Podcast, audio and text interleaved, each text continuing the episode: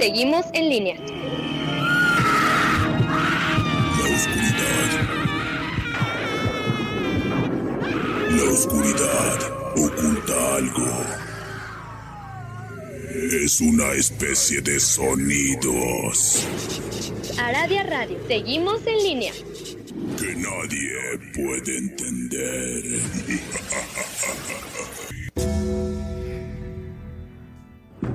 La hora del miedo es el momento en que la frontera del mundo de los vivos y de los muertos se difumina. Los fantasmas aparecen del otro lado y vuelven para deambular en la tierra. Así que estás advertido, estaremos abriendo portales prohibidos. No importa la hora que marque tu reloj. Estás escuchando la hora del miedo.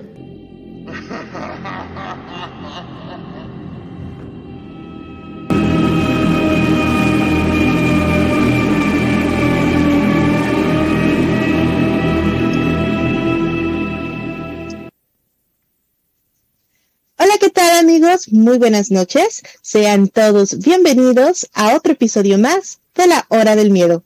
En locución me presento, yo soy Luna Blackstone, transmitiendo completamente en vivo a través de Aradia Radio, su radio paranormal, a través de la www.2aradiaradio.es.tl, de nuestro canal en YouTube La Hora del Miedo y a través de Frecuencia Alterna de Arizona.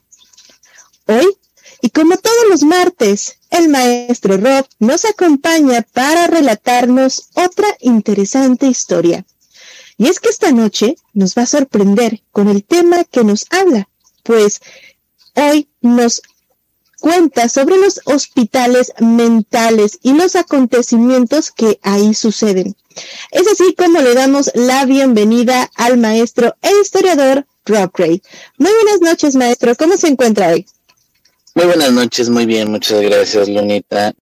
Muchas gracias por acompañarnos en otra emisión más de la hora del miedo. Así es, si ustedes les gustan estos temas de misterio, las historias de terror que nos cuenta el maestro Rob y quieren saber muchísimo más de nosotros, nos pueden encontrar en nuestras redes sociales.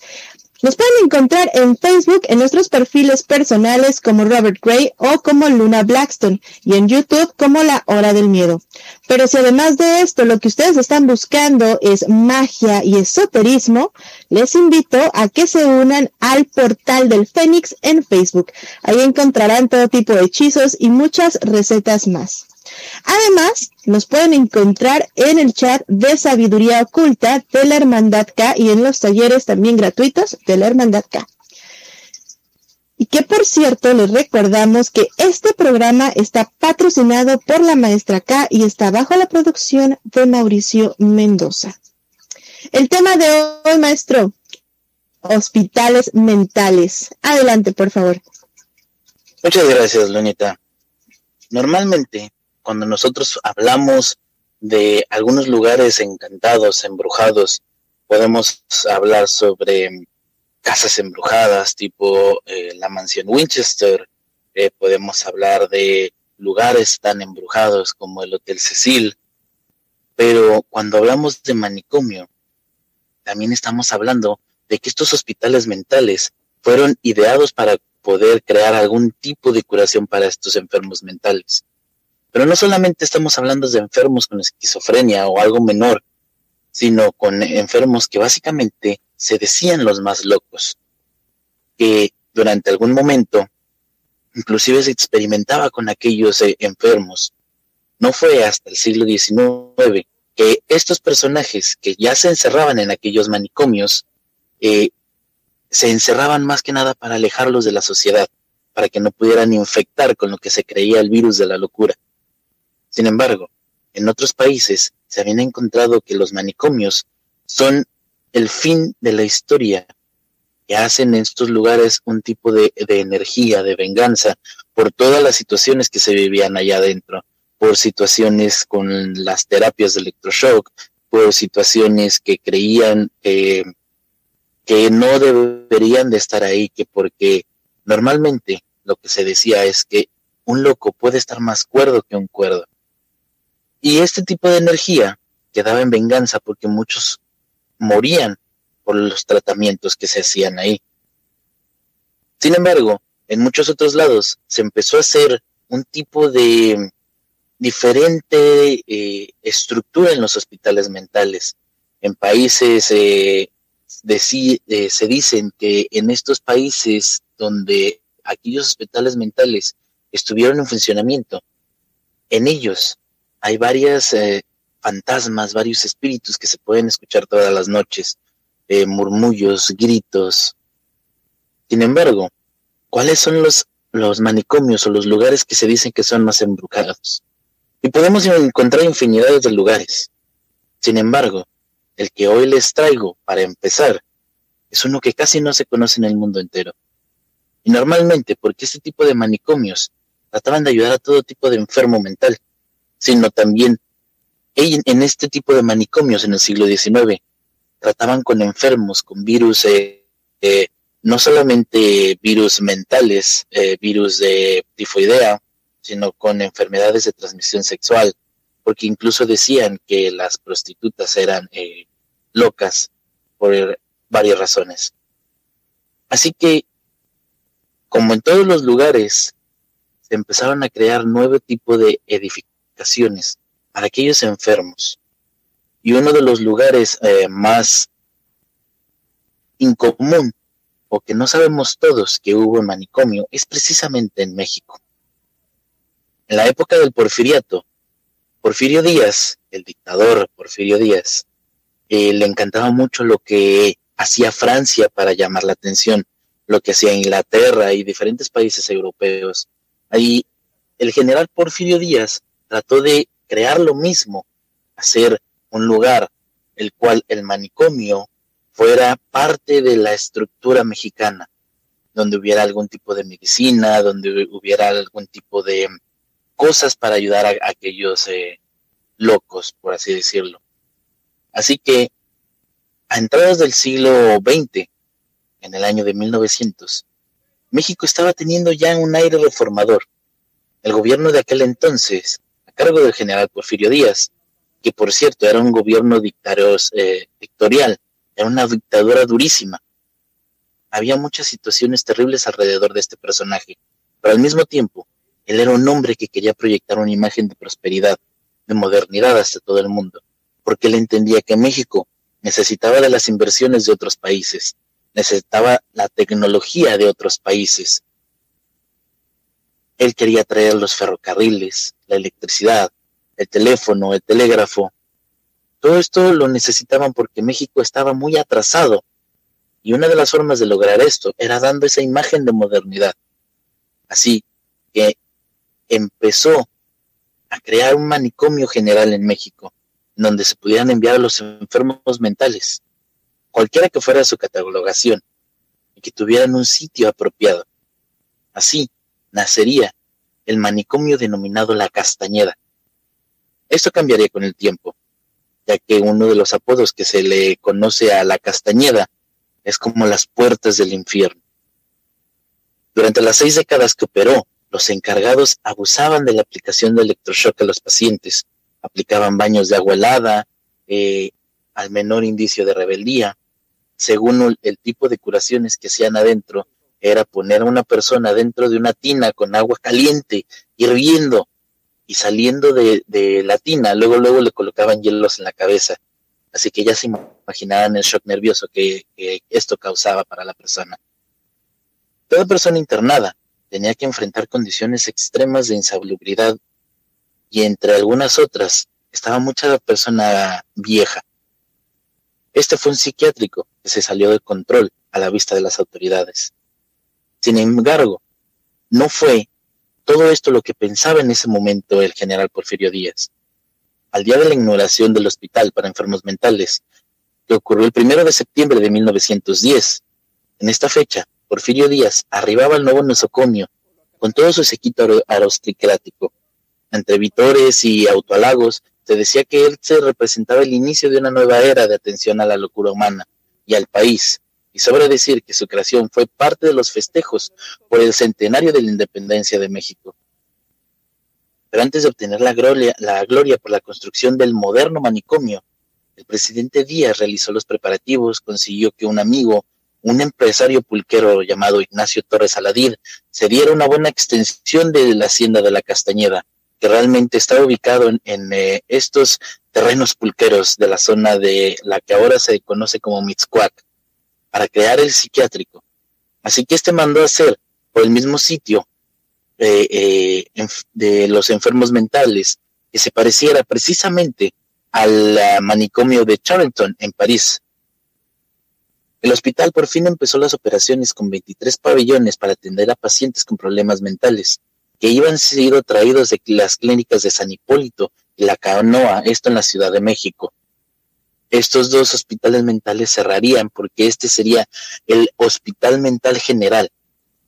Lo que nadie sospechaba es que por los días de la inauguración estaban viviéndose los últimos días del general Porfirio Díaz en su poder, lo que tal vez fue el origen de este caos, pues la futura ausencia del creador de la Castañeda, lógicamente dos meses después del inicio de la Revolución Mexicana, aquel psiquiátrico empezó a enfrentar profundas carencias económicas y de organización, lo que fue el fin de la atención de la locura a los pacientes basada en la ciencia y empezó la atención basada en la suposición, así como en las malas prácticas médicas, ya que muchos de los doctores que iban al tratamiento de la castañeda iban siendo practicantes. Ellos no tenían ningún eh, conocimiento de medicina. Ellos empezaron a clasificar los enfermos de los 23 pabellones de forma inhumana. Por un lado los epilépticos, por otro lado las linfómatas, las linfómanas, por otro lado las prostitutas, por otro eh, en ese mismo lugar los sifílicos. Así que había un caos y todo esto empezó a crecer cuando el gobierno empezó a llevar a la Castañeda no solamente a enfermos mentales, sino empezaron a llevar convictos peligrosos, indigentes, simplemente personas que no podían pagar una vivienda. Si en un principio para poder ser paciente del manicomio era necesario un certificado de locura, durante las décadas siguientes este requisito dejó de ser tan solicitado. ¿Y eso por qué? Porque muchas veces eh, personas, sobre todo ricas, que iban a tener una herencia muy grande, eh, mandaban a la persona que estaba siendo la persona de la herencia. Estamos hablando que las familias ricas siempre han tenido un poder de tráfico de influencia, se le llama, de que, ah, yo conozco al amigo de un amigo y este va a soltar el certificado de locura. Así que esto era un caos. Durante prolongados periodos, el nosocomio alcanzaba a más de los 3.300 internos, cuando normalmente se supone que el hospital iba a ser solamente para mil. Los encargados tomaron la decisión de quitar camas para ahorrar espacio, y así los enfermos dormieran en el piso. La duela, que alguna vez dio un toque elegante al inmueble, ahora ya yacía derruida por los orines, sudores, inclusive la infestación de ratas. Atención médica escaseaba mucho. Por ejemplo, durante un fin de semana, solamente un médico era responsable de los más tres mil pacientes alojados en todos los pabellones la falta de vigilancia derivaba en muchas golpizas entre los internos, muertes por enfermedades gástricas, torturas entre ellos. Para el inicio de la década de los 60, la Castañeda ya contaba con suficiente mala reputación. Algunos periodistas que habían conseguido entrar describieron los horrores del interior del manicomio. Un ejemplo está José Luis Cuevas, que había dibujado a los pacientes recibiendo numerosas descargas eléctricas que los dejaban al borde del coma. Una práctica que solamente se hizo en México fue la práctica del coma diabético, las cuales para mantenerlos de una manera más calmada les inyectaban dosis grandes de insulina a los pacientes y después los traían a la vida con vasos con azúcar, misma azúcar que le pedían a los familiares porque ellos ya no tenían. Así que unos meses antes de las Olimpiadas de 1968 comenzó una operación llamada la Operación Castañeda, que esto sería la demolición del manicomio, para que este no fuera un lugar de mala reputación para la inauguración de los Juegos Olímpicos, y el inmueble habría dejado de existir. Sin embargo, en donde se encontraba la Castañeda hasta el día de hoy, nadie sabe excepto por unas cuantas cosas que hay arriba de lo que era la Castañeda. Una sucursal de una tienda departamental, un centro deportivo de unidades eh, habitacionales, las llamadas unidades plateros y las torres de Miscuac, donde según la gente de ahí eh, que vive en esos apartamentos, en ocasiones escuchan gritos, sonidos extraños. También construyeron en ese lugar los centros educativos de nivel básico de la Escuela Preparatoria número 8 de la UNAM. La fachada de la Castañeda fue rescatada por el eh, arquitecto Arturo Quintana Rioja, quien la compró y la trasladó piedra por piedra a su terreno en una propiedad en el pueblo de Ameca Meca, esto en el Estado de México, dándole fin a la Castañeda, pero dándole inicio a todos los eventos sobrenaturales que sobre todo la gente de Unidad Plateros y de las Torres de Miscuac pueden comentar sobre ellos. Muy interesante el tema de esta noche, los hospitales mentales. Yo había escuchado, maestro, eh, que ahí en Mixquack justamente sí había muchísima actividad paranormal, mas sin embargo no sabía que se debía justamente a este hospital, maestro. Sí,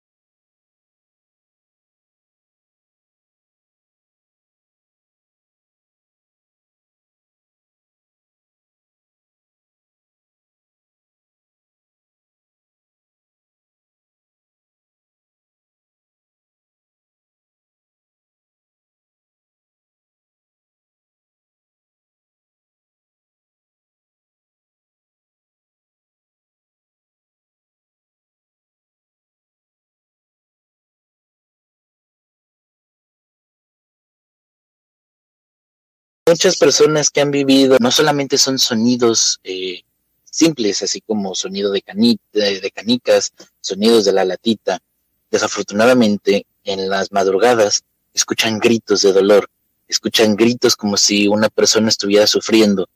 También se escuchan risas. Lógicamente, pues estamos hablando de que en ese lugar donde están las unidades habitacionales, están literalmente arriba de lo que fue la Castañeda.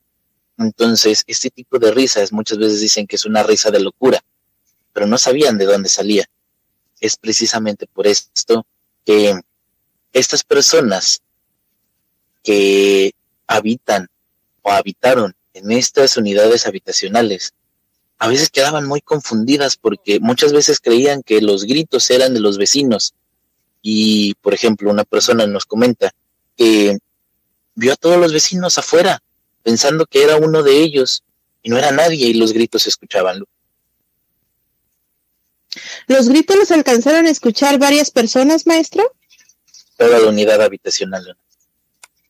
Bueno, ahí sí ya podríamos comentar que no fue tipo que estamos, no sé, en algún lugar y, ah, no fue mi imaginación. Ya hay testigos de que realmente algo está ocurriendo. Y algo bastante macabro, maestro, porque cabe mencionar que las terapias que se utilizaban en esos tiempos, y bueno, creo que eh, todavía en algunos lugares son bastante salvajes con este tipo de personas, puesto que no tienen sus capacidades mentales al 100. Usted mencionaba que les daban esa terapia de choques eléctricos imagínense, muchas veces ni siquiera eran médicos, o sea, eran practicantes y les llegaban a dañar tanto que terminaban muertos. Toda esa energía de sufrimiento, toda esa energía de agonía, de ansiedad, y como pues estamos hablando de un hospital mental, posiblemente ellos ni siquiera se enteraron de que habían muerto. Entonces toda esa energía se va quedando en este lugar y es así como después de todos estos sucesos, pues se, se regresan, digámoslo así, estos, este tipo de espíritus, maestro. Sí, este tipo de espíritus a veces termina viviendo en bucle. Muchas de estas veces, precisamente por las descargas, por los shocks, era básicamente como si los sentaras en una silla eh, eléctrica, básicamente. Entonces terminaban muriendo y ellos siguen sufriendo aquellas terapias en las que murieron. Precisamente por eso se escuchan aquellos gritos desgarradores. Eh, muchas veces se les ha escuchado que juegan con canicas. Se supone que cuando inició la Castañeda no tenía lugar para infantes. Sin embargo, esto estamos hablando que era para la presentación de las épocas de Porfirio Díaz. Pero después de la revolución, mucha gente empezó a llegar con niños a ese lugar, abriendo un pabellón para niños, cosa que pues con las situaciones insalubres y la manera de cuidar de la Castañeda, sabemos que esos niños tampoco la pasaron bien. Sí, justamente hablando de niños, sabemos que pues ellos pueden, tienen hasta cierta edad, se dice que hasta los siete, nueve años de edad, llegan a tener una visión muchísimo más grande que nosotros de este tipo de espíritus, de cosas paranormales, imaginando que estaban bien de sus facultades mentales y que a lo mejor, no sé, eh, me voy a atrever a hacer, a decir algo bastante cruel, ¿no? Pero que su papá, su mamá no los quisiera y los fueron a llevar ahí, los internaron ahí y estos niños sufrieron bastante agonía. A lo mejor ellos incluso vieron cómo trataban mal a otras personas. Pudieron ser eh, víctimas de abuso. O en otro caso, pudieron haber visto estos espíritus. el trauma psicológico para estas personas, para estos niños, ha de haber sido horrible. Y en el caso en el que realmente hubiera algo muy feo, un, espíritu, algo paranormal bastante fuerte, eh, pues sabemos que los niños también pueden llegar a ser eh, víctimas de esto, maestro.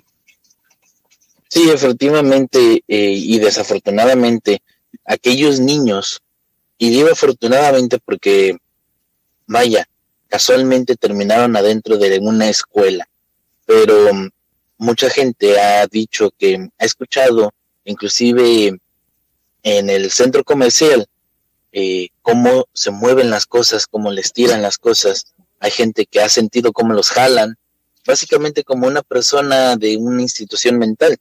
Entonces, eh, cómo avientan los carritos del supermercado.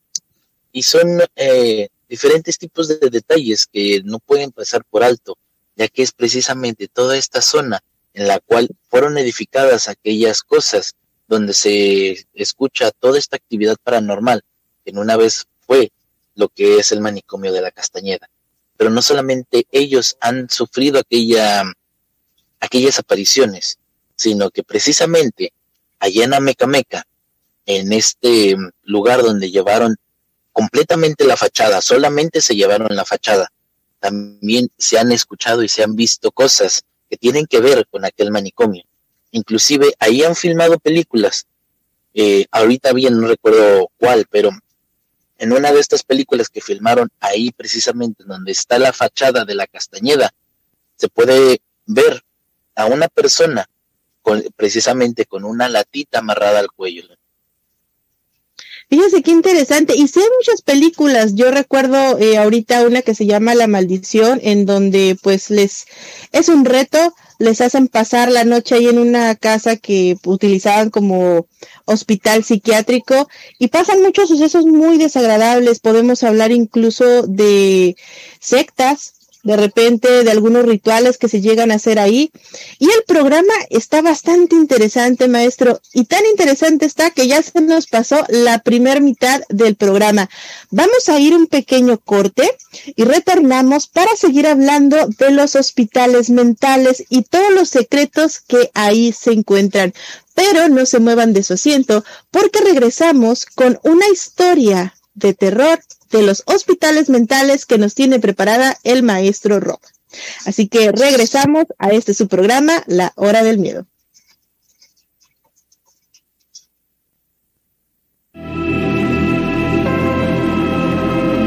En un momento regresa La Hora del Miedo.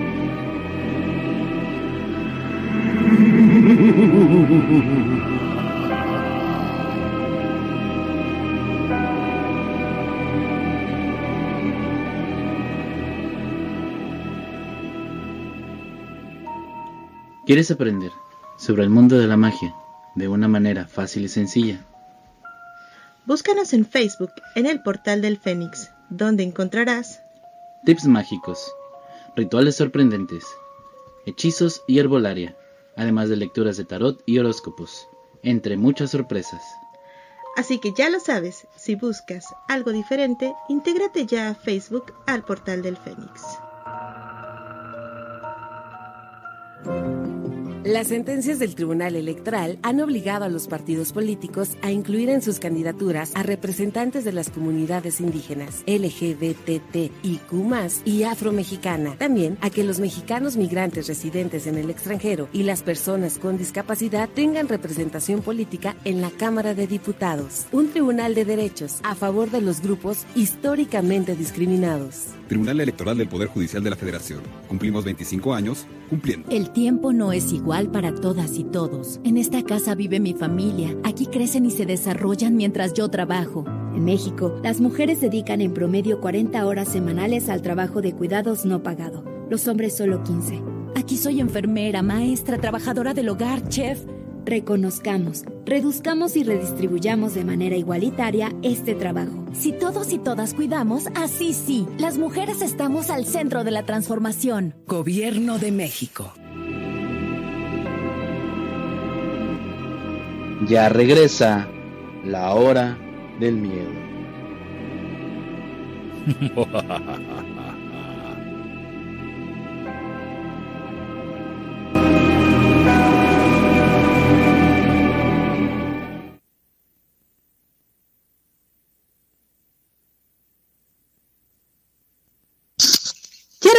completamente en vivo a este su programa, La Hora del Miedo.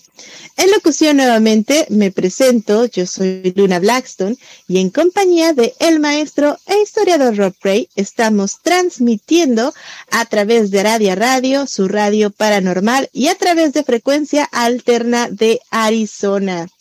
Como ya saben, la Hermandad K siempre tiene talleres gratuitos y cursos a muy bajo costo, con la información de primera.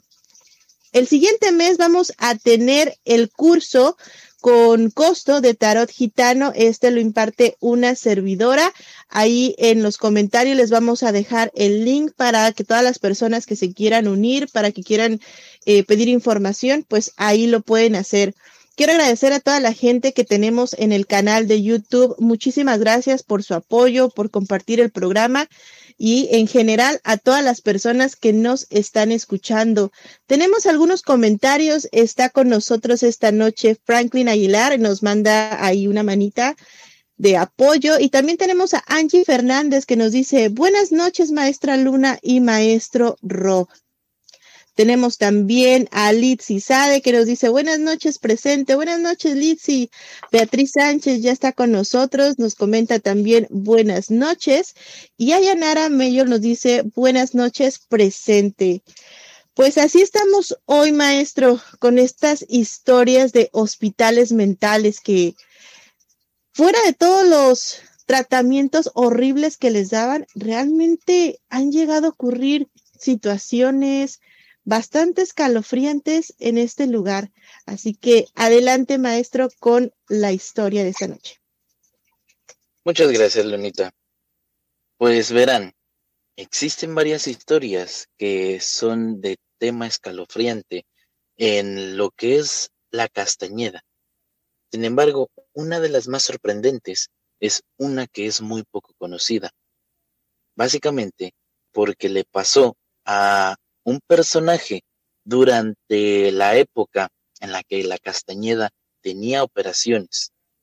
La persona, de nombre Agustín, era un aficionado eh, al boxeo. De, se decía que Agustín estuvo a punto de ir a los Juegos eh, Panamericanos de Cuba. Sin embargo, también era bastante aficionado a las mujeres y al alcohol.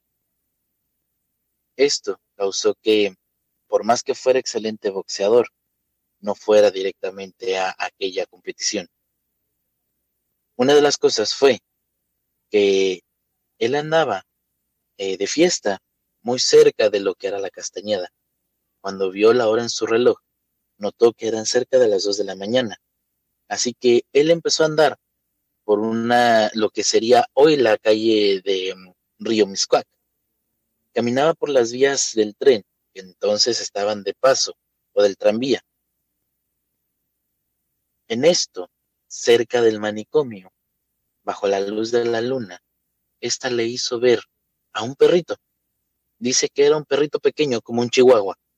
Aquel perrito daba vueltas juguetonamente y Agustín pensó en llevárselo, ya que le pareció gracioso. Lo cargó y ahí andaba caminando con su perrito en los brazos. Él empezó a descender una loma y después sintió un jalón en el brazo derecho. Sintió algo de bastante peludo en su codo. Al voltear a Agustín, vio que lo que tenía ya no era un perrito, sino era la enorme cabeza de un burro que al que traía abrazado. El animal Comenta Agustín que tenía ojos de loco y podría jurar que tenía una sonrisa en el rostro, así que inmediatamente lo soltó.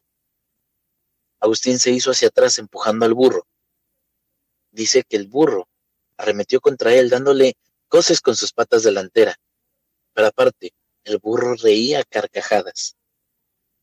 Como dije antes, Agustín era muy buen boxeador, y además de que siempre Agustín estaba armado con un puñal, bastante afilado, Así que esto era porque cada vez que salía en la parranda tenía que defenderse.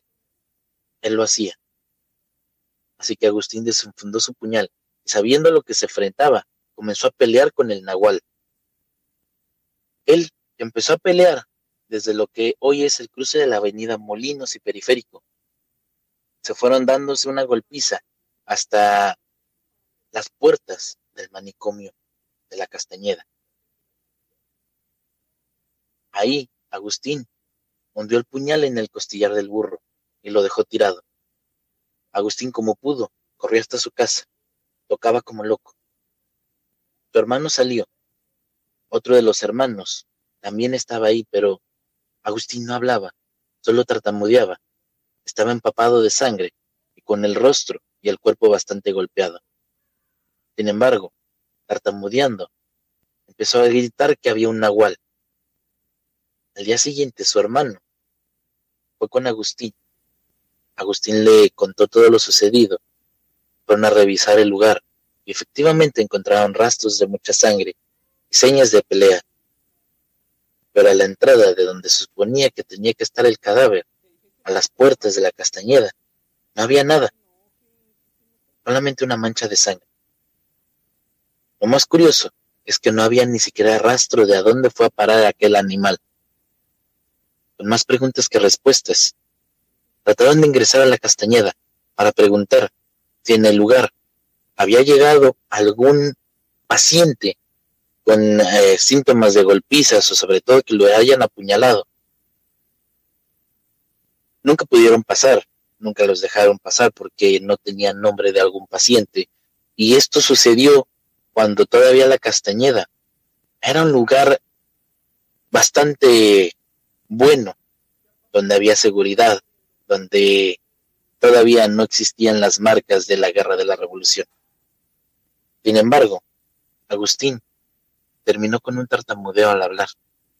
No era algo muy frecuente, pero él comentaba que esa era la experiencia de muchas otras historias que hablaban sobre el Nahual de Mixcuaclo.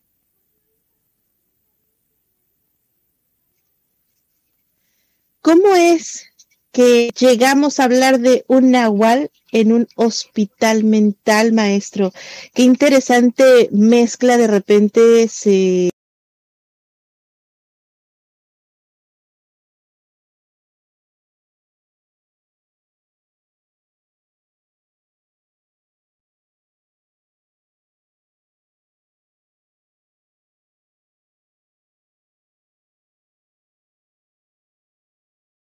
se junta aquí. Llega una persona diciéndose que él es un nahual que se puede transformar en, en un animal. ¿No lo tomaríamos nosotros como un loco? Y esto fue precisamente lo que le pasó a esta persona, que lo tomaban de a loco. Que él decía que era un nahual, pero pues como no tenía maneras de probarlo, pues nadie le creía. Sin embargo, Sí, adelante. Sin embargo, eh, en las noches, aquella persona desaparecía. Él estaba convencido al principio que no era un enfermo, pero con el paso de los años, eh, se terminó, una vez dicen que se dio a la fuga, y al día siguiente terminó regresando a ese lugar porque ya se sentía como un loco más. Sí, ¿cómo, ¿cómo es posible de que llegan a este lugar y pues pasa el tiempo y ya se sienten como, como en casa, maestro? Y yo recuerdo mucho, de repente acá pues eh, en los Estados Unidos los hospitales psiquiátricos tienen mucha seguridad, no todos están en buenas condiciones, no todos son perfectos, sin embargo, aquí por cualquier cosa, y tengo que mencionar que muchas veces sí son víctimas de actividad paranormal, de sucesos extraordinarios que, por ejemplo, eh, no sé, a lo mejor estaban en el bosque, hay un caso por aquí conocido en el que la chica se pierde y se encuentra en el bosque y pues ella comenta que básicamente lo que dice es que vio una bruja, que vio rituales y que vio esto y aquello. Sin embargo, todo lo que cuenta es como si hubiera entrado a una realidad alterna y por ese motivo se le interna a esta chica en un hospital psiquiátrico. Ella dice, no estoy loca, yo realmente vi esta situación, eh, se estaba haciendo esto, se estaba haciendo aquello. Y cómo el no creer a veces en este tipo de historias llegan a pues a estos casos, a meter a las personas a un hospital psiquiátrico simplemente porque no podemos comprender lo que ellos están viviendo, maestro. Sí, efectivamente. Podemos decir, por ejemplo, cuando hablamos sobre los viajeros del tiempo, ¿verdad? ¿Cuántas personas que podrían demostrar que son viajeros en el tiempo no lo han podido hacer precisamente porque los tomamos de locos?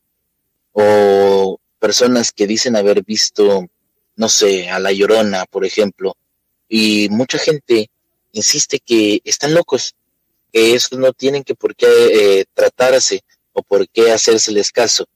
Ahora imaginémoslo en el siglo XIX o el principios del siglo XX, en los años de 1900, donde ni siquiera había una manera de demostrar que esto era posible.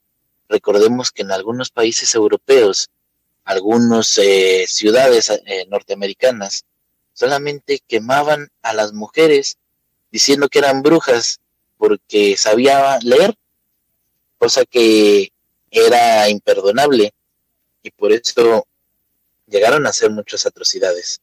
Sin embargo, este pequeño, estos pequeños lugares, si tú te rodeas de loco, pues básicamente tarde o temprano puede que te convenzas que a lo mejor de eso tú también estabas loco.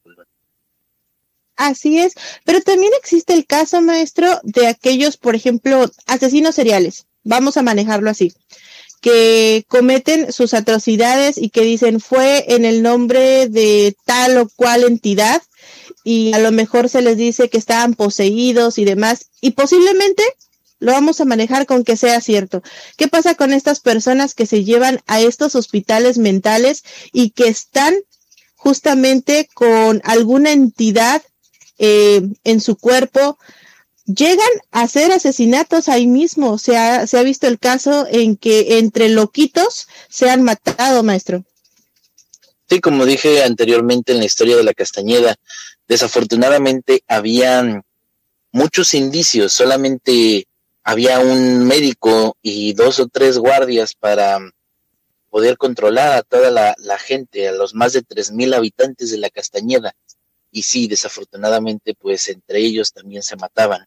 Así que esto normalmente puede pasar en lugares de desatención y desafortunadamente la Castañeda fue uno de ellos.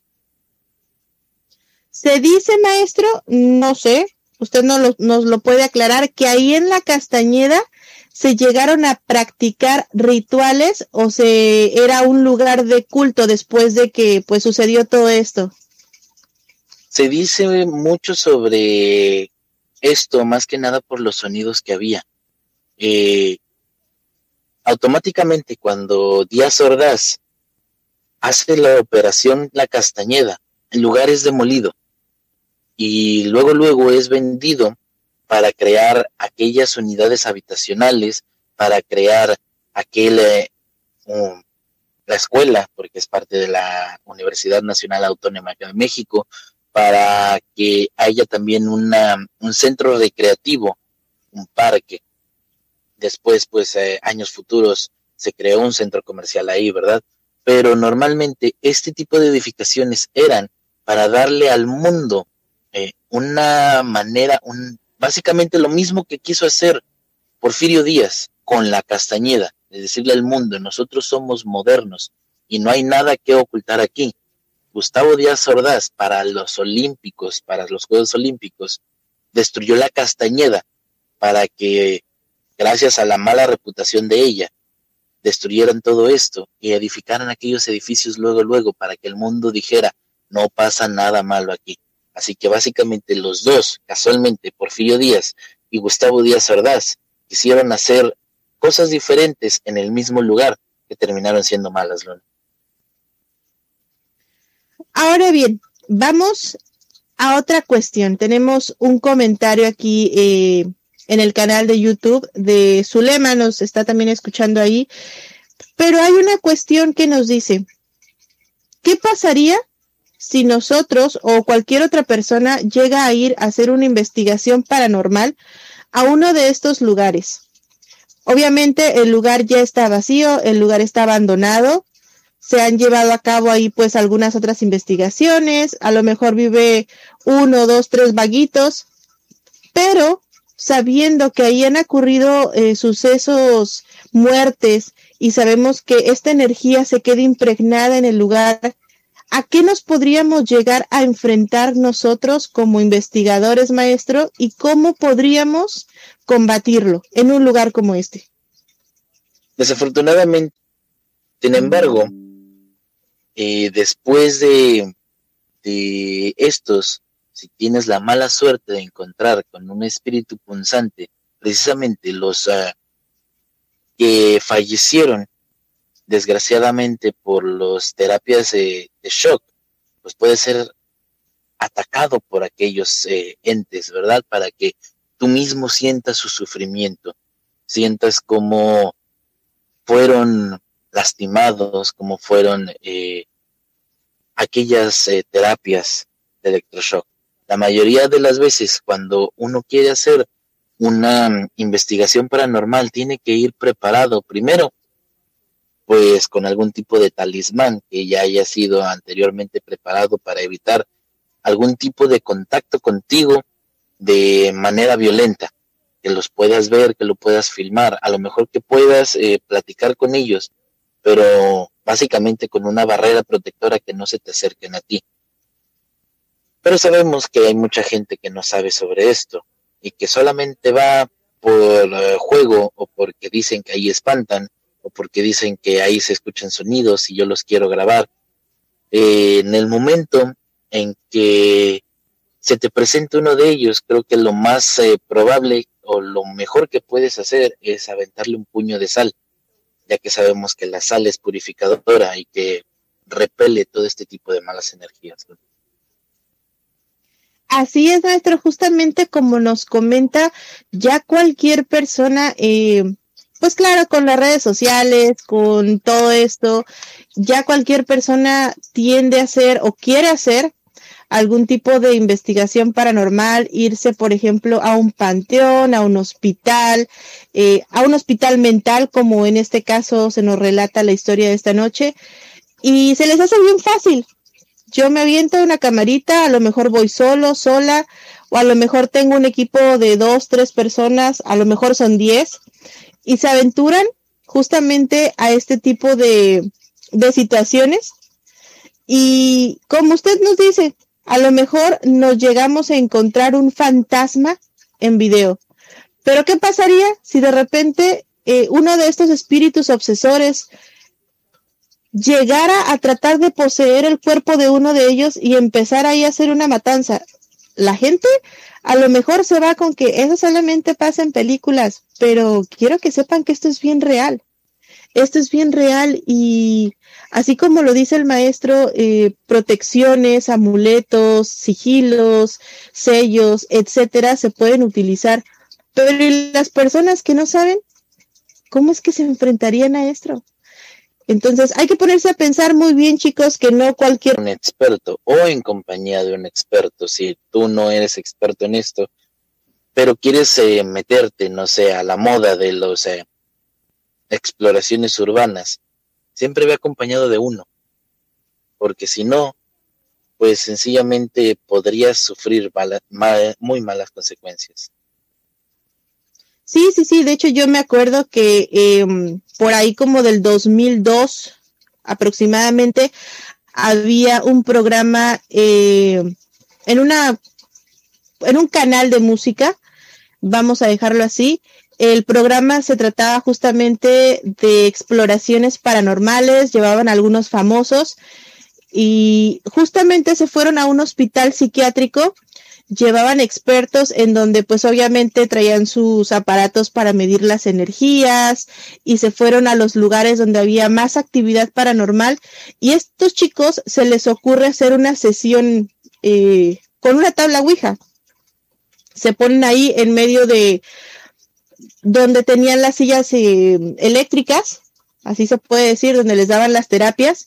El lugar estaba muy feo, ellos comentaban que empezaban a sentir mucho frío, que olía como a podrido, a humedad, vaya, ya estaban presentando bastantes signos de que ahí podía ocurrir algo malo.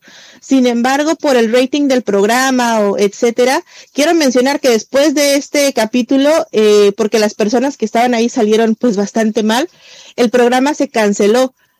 Pero como les mencionaba, ellos se pusieron ahí a jugar con la tabla Ouija y a, invocar al espíritu de, porque tenían hasta los nombres de las, de los muertos ahí, e invitaron a cuanto más y una de las chicas empieza a convulsionarse. Se dice que pues trataron de, de poseerla.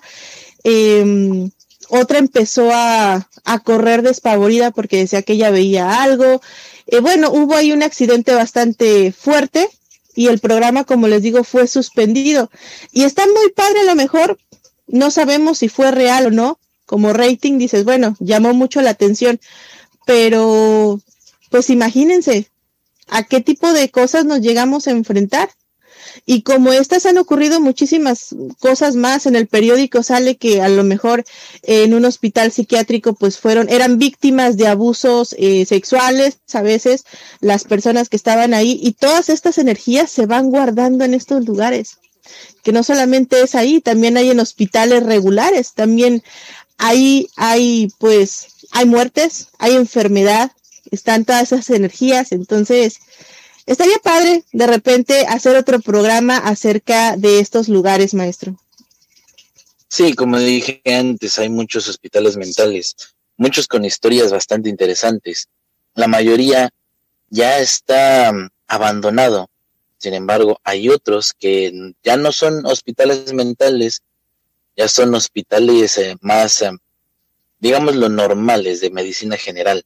Sin embargo, pues esto sigue pasando en aquellos lugares por todas las malas prácticas que se dieron desde eh, el inicio, desde el siglo XVI, que se trató de hacer un análisis de los enfermos mentales, Luna.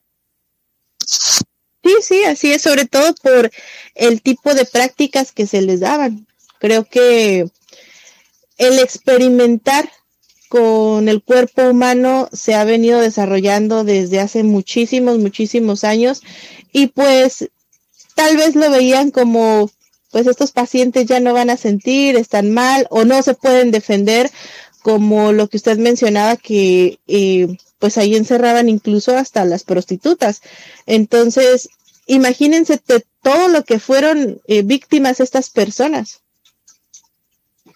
Sí, desgraciadamente en el pasado se decía que las prostitutas pues estaban enfermas de la cabeza y mucho tenía que ver también pues la falta de higiene y sobre todo en ese entonces era muy común que era sífilis, que es esta enfermedad degenerativa que desafortunadamente también te llevaba a la loquera. Entonces, pues metían a aquellas mujeres precisamente porque decían que eran linfómonas o, con sífilis. Y es como tuvo mucho, muchas ah, historias de aquellos lugares, Luna. Así es, maestro. Y en el caso de este lugar que usted nos cuenta, ¿podría dárseles eh, paz o luz a estos espíritus o como ya se destruyó el lugar, ya no se puede, maestro?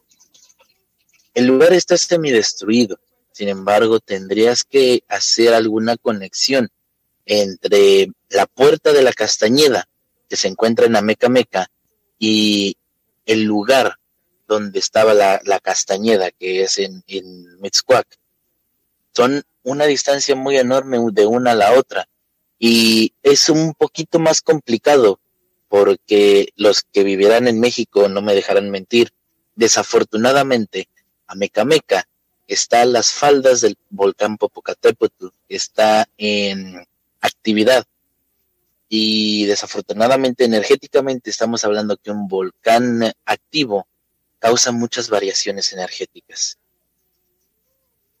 Así es, la furia de un volcán, eh, la furia de las muertes de estas personas, creo que, eh, queda ahí un campo de energía bastante, bastante fuerte, maestro. Ya estamos a punto de terminar, de finalizar este programa. ¿Algún último comentario que nos quiera regalar, maestro?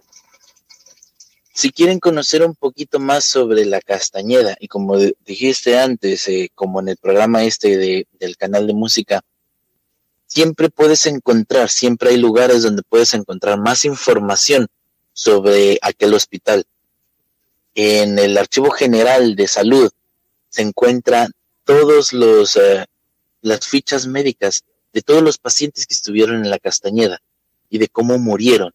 Entre ellas está la ficha de aquel señor que decía ser un nahual y que no podía comprobarlo, o al menos no quería comprobárselo a ellos.